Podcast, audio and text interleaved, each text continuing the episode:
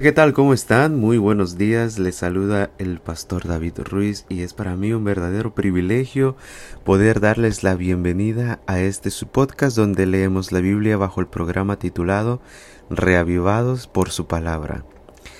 Como siempre me gustaría invitarles a que se tomaran un tiempo esta mañana para poder levantarse de donde se encuentran, mirar por la ventana y entonces observar todo lo que Dios ha hecho para cada uno de nosotros, de tal manera que comprendamos que hoy también es una gran oportunidad para ser feliz. Muchas gracias, que Dios te bendiga y que este día sea un día maravilloso para ti. Hoy vamos a leer Segunda de Crónicas capítulo 24. Su servidor lee de la Reina Valera actualizada.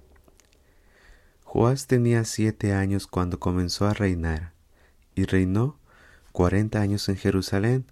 El nombre de su madre era Sibia de Berseba. Joás hizo lo recto ante los ojos del Señor todo el tiempo del sacerdote Joyada. Joyada tomó para el rey dos mujeres y éste engendró hijos e hijas. Aconteció después de esto que Joás decidió reparar la casa del Señor. Entonces reunió a los sacerdotes y a los levitas y les dijo, recorran la ciudad de Judá y reúnan de todo Israel el dinero para reparar de año en año la casa de su Dios. Pongan diligencia en este asunto. Pero los levitas no pusieron diligencia. Entonces el rey llamó a Joyada, el sumo sacerdote, y le dijo, ¿Por qué no has requerido de los levitas que traigan de Judá y de Jerusalén la contribución que Moisés siervo del Señor, y la congregación de Israel establecieron para el tabernáculo del testimonio?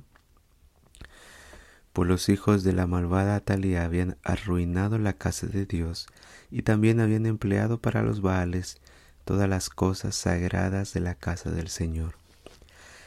Entonces el rey dijo que hicieran un cofre, que pusieron fuera junto a la puerta de la casa del Señor Luego hicieron pregonar en Judá y en Jerusalén que trajeran al Señor la contribución que Moisés, siervo de Dios, había establecido para Israel en el desierto. Entonces se regocijaron todos los jefes y todo el pueblo, y traían sus contribuciones y las echaban en el cofre. Y sucedía que cuando llegaba el tiempo para llevar el cofre al oficial del rey por medio de los levitas, y cuando veían que había mucho dinero, el escriba del rey y el oficial del sumo sacerdote iban y vaciaban el cofre y lo tomaban y lo volvían a poner en su lugar. Así lo hacían a diario. Y recogían mucho dinero. Luego el rey y Joiada lo entregaban a los que hacían la obra de reparación de la casa del Señor. Así contrataban canteros y carpinteros para que se restaurara la casa del Señor igualmente trabajados en hierro y en bronce para que repararan la casa del Señor. Los obreros trabajaban y la obra de restauración progresó en sus manos. Restauraron la casa de Dios y a su primer estado la reforzaron. Cuando acabaron, llevaron al rey a joyada lo que quedó del dinero y con él hicieron utensilios para la casa del Señor utensilios para el servicio y para ofrecer holocaustos, cucharas y utensilios de oro y de plata. Continuamente ofrecían holocaustos en la casa del Señor todos los días de Joiada.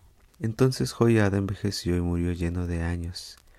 Tenía ciento treinta años cuando murió, y lo sepultaron en la ciudad de David junto con los reyes, porque había hecho bien en Israel para con Dios y su casa. Después de la muerte de Joiada, vinieron los jefes de Judá y se postraron ante el rey y el rey los escuchó. Entonces abandonaron la casa del Señor, Dios de sus padres, y rindieron culto a los árboles rituales de acera y a los ídolos.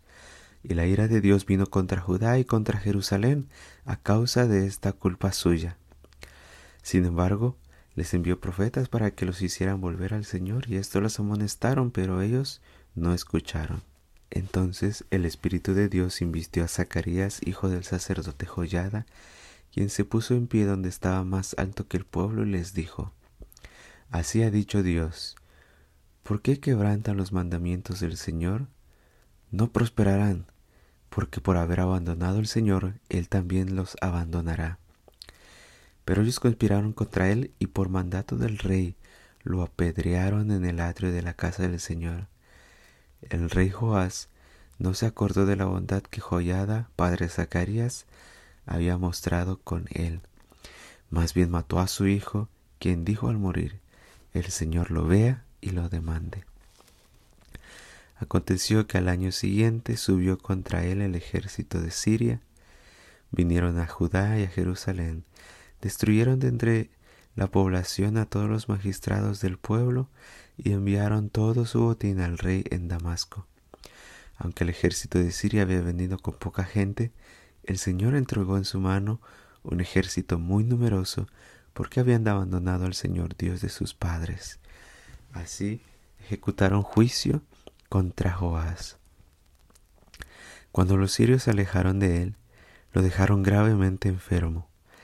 Después conspiraron contra él sus servidores a causa de la sangre del hijo del sacerdote Joyada. Lo hirieron de muerte en su cama y murió. Y lo sepultaron en la ciudad de David, pero no en los sepulcros de los reyes. Los que conspiraron contra él fueron Sabat, hijo de Simead, la amonita, y Josabat, hijo de Simri, la moabita. Lo referente a sus hijos, a las muchas profecías acerca de él y a la restauración de la casa del Señor, he aquí está escrito en la historia de los libros de los reyes, y su hijo Amasías reinó en su lugar. Esto fue Segunda de Crónicas capítulo 24. Recuerda que hoy es un gran día para ser feliz. Que Dios te bendiga, nos escuchamos el día de mañana.